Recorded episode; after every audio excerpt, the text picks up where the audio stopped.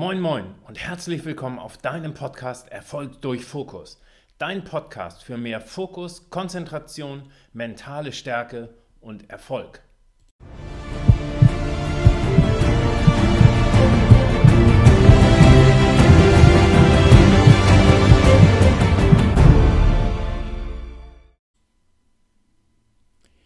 Ja, hallo und herzlich willkommen. Hier ist dein Podcast Erfolg durch Fokus mit einer neuen Episode zum Thema Komfortzone.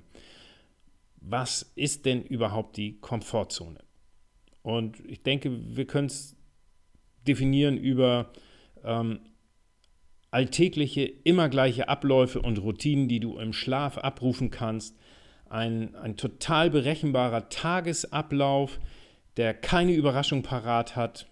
Willkommen in der Welt der Bequemlichkeit. Du hast es dir hier super angenehm und bequem eingerichtet, aber Vorsicht, auf Dauer ist es dort in Anführungsstrichen gefährlich. Warum das so ist, dazu kommen wir gleich. Vorher möchte ich dir noch schnell erzählen, dass es zwei weitere Zonen gibt, nämlich die Lernzone. Dort gibt es den anregenden positiven Stress, und da ist die Dosis vom Stress so niedrig, dass es gut für deinen Körper und dein Gehirn ist. Das ist der Eustress. Deine Leistungsfähigkeit ist in diesem Zustand besonders hoch. Und das ist der Bereich, in den du immer mal wieder eindringen solltest, in den du hervordringen solltest. Anders ist es mit der anderen Zone, der Panikzone. Hier herrscht eher negativer Stress, der dich zurückhält, weil der einfach zu groß für dich ist. Das heißt, immer wenn du jetzt versuchst, deine Komfortzone zu verlassen, dann mach nicht Riesensprünge, dass du erstarrst, sondern verlasse deine Komfortzone in kleinen Schritten. Aber warum ist das Verlassen der Komfortzone überhaupt so schwierig? Hm, Kontrolle gibt dir nämlich die Sicherheit und Geborgenheit und das Gefühl, dass du überall Einfluss nehmen kannst. Ähm, die Komfortzone ist aber leider das komplette Gegenteil von Weiterentwicklung und Veränderung. Und warum ist es denn überhaupt so schwer, die Komfortzone zu verlassen? Und warum ist es so schwer, dieser Zone mal die rote Karte zu zeigen und hinauszugehen? Da hast du nämlich einen mega mächtigen Gegner, das sogenannte limbische System oder auch das Säuger Hirn genannt, dein Stammhirn. Und daher rühren die Urängste, die in uns schlummern. Da haben wir als erstes die Angst vorm Scheitern. Denn stell dir mal vor, vor tausenden von Jahren ging es ums Überleben. Und du stehst im Wald, das äh, Gebüsch, da raschelt das irgendwie und du musstest dich blitzschnell entscheiden, ist da jetzt eine Maus oder ist da eher ein Raubtier? Und hier konnte eine Fehlentscheidung über Leben und Tod ähm, ja, entscheiden. Und diese Angst vor Fehlern lähmt uns bis heute. Und die Gefahr, Fehler zu machen, ist natürlich außerhalb deiner Komfortzone, deines Wohlfühlbereichs, dem Bereich, wo du dich auskennst, viel, viel größer. Also bleibst du zum Selbstschutz lieber passiv. Ähm, eine weitere Angst ist die Angst vor Überanstrengung, denn auch die hat ähm, unseren Vorfahren das Leben gerettet. Denn du musst dir vorstellen, vor tausenden von Jahren war das Nahrungsangebot echt knapp bemessen. Und da ist es eben halt so, dass es nicht sonderlich clever war, vor der Nahrungssuche irgendwie einen Marathonlauf zu machen oder ähm, Fahrrad zu fahren und dann auch noch ein Krafttraining zu machen oder weiß der Geier was. Also das war nicht klug. Eine weitere Angst ist die Angst vor Zurückweisung und ich glaube, die ist sehr, sehr, sehr mächtig. Ähm, wahrscheinlich genauso wie die Angst vor Fehlern, denn früher vor, wie gesagt, tausenden von Jahren war es mega wichtig, einer sozialen Gruppe anzugehören. Denn wenn du das nicht getan hast, dann warst du auf dich allein gestellt und in der rauen Welt von damals war da ein Überleben kaum machbar. Das heißt, du hast dich angestrengt, dass du gemocht und akzeptiert wurdest. Und das ist auch heute noch so. Hm, es gibt noch ein paar Gründe, warum du deine Komfortzone nicht verlassen magst. Das sind ähm, negative Überraschungen. Die können dich in der Zone, in der du dich wohlfühlst, eher weniger aus der Fassung bringen oder aus der Bahn werfen. Und deshalb bleibst du da. Und außerhalb deiner Komfortzone ist die Gefahr für Risiken natürlich größer. Schau mal, vielleicht hast du bestimmte Überzeugungen und Glaubenssätze über dich, ähm, die dich zurückhalten wie zum Beispiel, ach, das schaffe ich sowieso nicht, ich bin zu groß, zu klein, zu dick, zu dünn, zu doof, ähm, ich habe zu wenig Geld, ich habe zu wenig Zeit und so weiter und so fort. Und ich glaube, das sind alles äh, irgendwie ähm, entweder Glaubenssätze oder auch Ausreden. Jetzt musst du aber mal dir bewusst darüber werden, dass es auch zig Gründe gibt, die Komfortzone zu verlassen. Fangen wir mal an. Wenn du immer nur genau das tust, was du bisher getan hast, wirst du auch nur das bekommen, was du bisher bekommen hast. Stell dir aber vor, deine Konkurrenz im Büro, im Job, die bewegt sich und entwickelt sich weiter. Also die Chance auf eine mögliche Beförderung rückt in weite Ferne. Ich glaube, dass ähm, neue Kontakte und Netzwerke heute wichtiger sind als jemals zuvor. Und die findest du nicht da, wo du jetzt bist, die sind immer außerhalb der Komfortzone.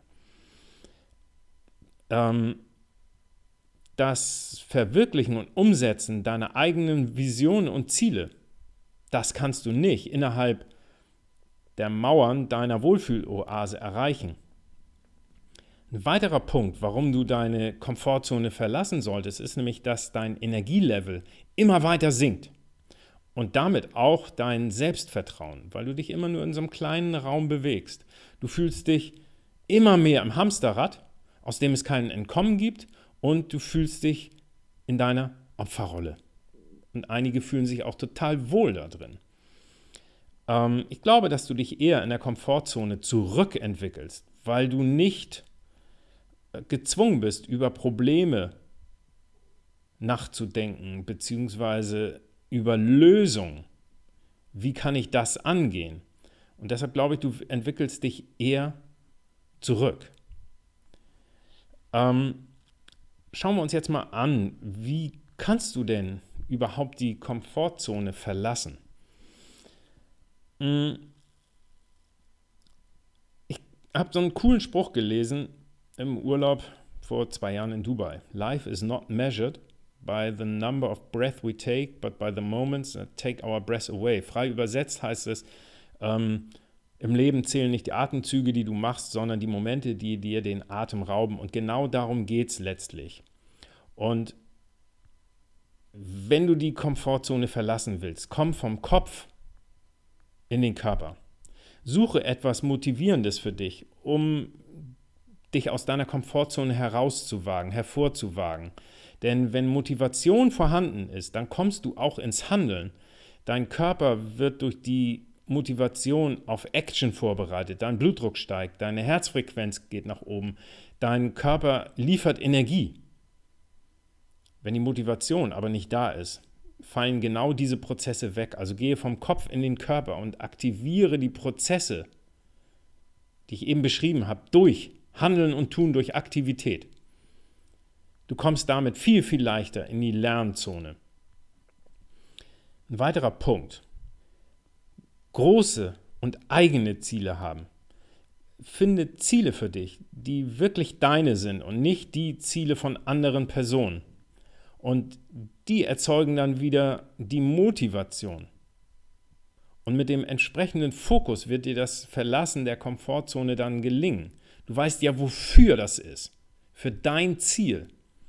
Ein weiterer Punkt ist zum Beispiel, zerlege doch einfach das Verlassen des Komfortbereichs in kleine Schritte.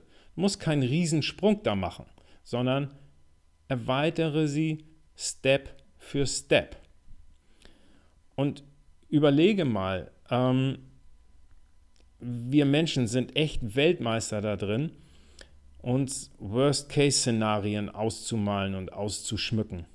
Und wenn das passiert, dann geht dein Gehirn und dein Fokus, die gehen auf Wanderschaft, aber leider komplett in die falsche Richtung. Denn wir fragen uns dann, ähm, ja, und wenn ich den Job verliere, was passiert dann? Und dann kann ich die Miete nicht mehr bezahlen und dann verlässt mich meine Frau und wenn die mich verlässt, dann lebe ich unter der Brücke und so weiter. Aber frag dich mal wirklich, was kann denn wirklich im schlimmsten Fall passieren, wenn du deine Komfortzone verlässt? Und was wird wahrscheinlich eher passieren? Ein weiteren Punkt, und ich finde diesen Punkt wirklich mega wichtig, ähm, ich habe ihn gelesen in dem Buch Eat That Frog und seitdem habe ich mir das auch wirklich angewöhnt, weil es wirklich ein cooles Tool ist. Küss den Frosch. Also nach dem Motto, die größte Herausforderung, das Schwierigste, was du an dem Tag zu erledigen hast, machst du gleich morgens. Denn wenn du das am Morgen geschafft hast, dann kommt nichts Größeres oder ähm, Schwierigeres mehr auf dich zu. Deine Willenskraft ist morgens am höchsten. Stell dir die Willenskraft wie einen Muskel vor und morgens ist sie ausgeruht und am höchsten. Deshalb solltest du diesen Schritt morgens machen. Ein weiterer Punkt, der daraus entsteht, wenn du das morgens getan hast, dann wächst dein Selbstvertrauen für den Tag. Und daraus folgt wiederum, dass du mit einem scharfen Fokus den Rest des Tages erledigen kannst, ohne darüber nachzudenken, ähm, was du noch für eine schwierige Aufgabe vor dir hast. Ich glaube, das ist ein ganz, ganz wichtiger Faktor. Okay, also raus aus der Komfortzone, ab in die Lernzone. Mhm. Kurzes Fazit. Sei dir bewusst darüber, dass jeder seine eigene persönliche Komfortzone hat und jeder hat Ängste, die uns zurückhalten, die dich zurückhalten, denn wir wollen Unbequemes und Risiken vermeiden. Ähm, wenn du aber in deiner Komfortzone verharrst, entwickelst du dich nicht weiter. Deshalb ähm, verlasse sie regelmäßig, aber mit Köpfchen. Mache dir deine oder mache dir die Tipps, die ich dir gegeben habe, zu eigen und vermeide die Panikzone, denn da kommst du nicht weiter und du ziehst dich sofort wieder zurück in die Komfortzone und sagst dir, das mache ich nie wieder. Und hab große Ziele. Wichtiger Punkt. Als letztes möchte ich dir noch sagen, dass es nicht darum geht, deine Komfortzone ständig zu verlassen, sondern es geht darum, dass du mal darüber nachdenkst, was für Vorteile es hat. Und es geht um das Wachrütteln ähm, und das Verständnis dafür, diese Komfortzone immer mal wieder zu verlassen. Ja, soweit zu heute. Und ich freue mich über Kommentare oder auch über Themenvorschläge. Und bis dahin, dein Podcast Erfolg durch Fokus.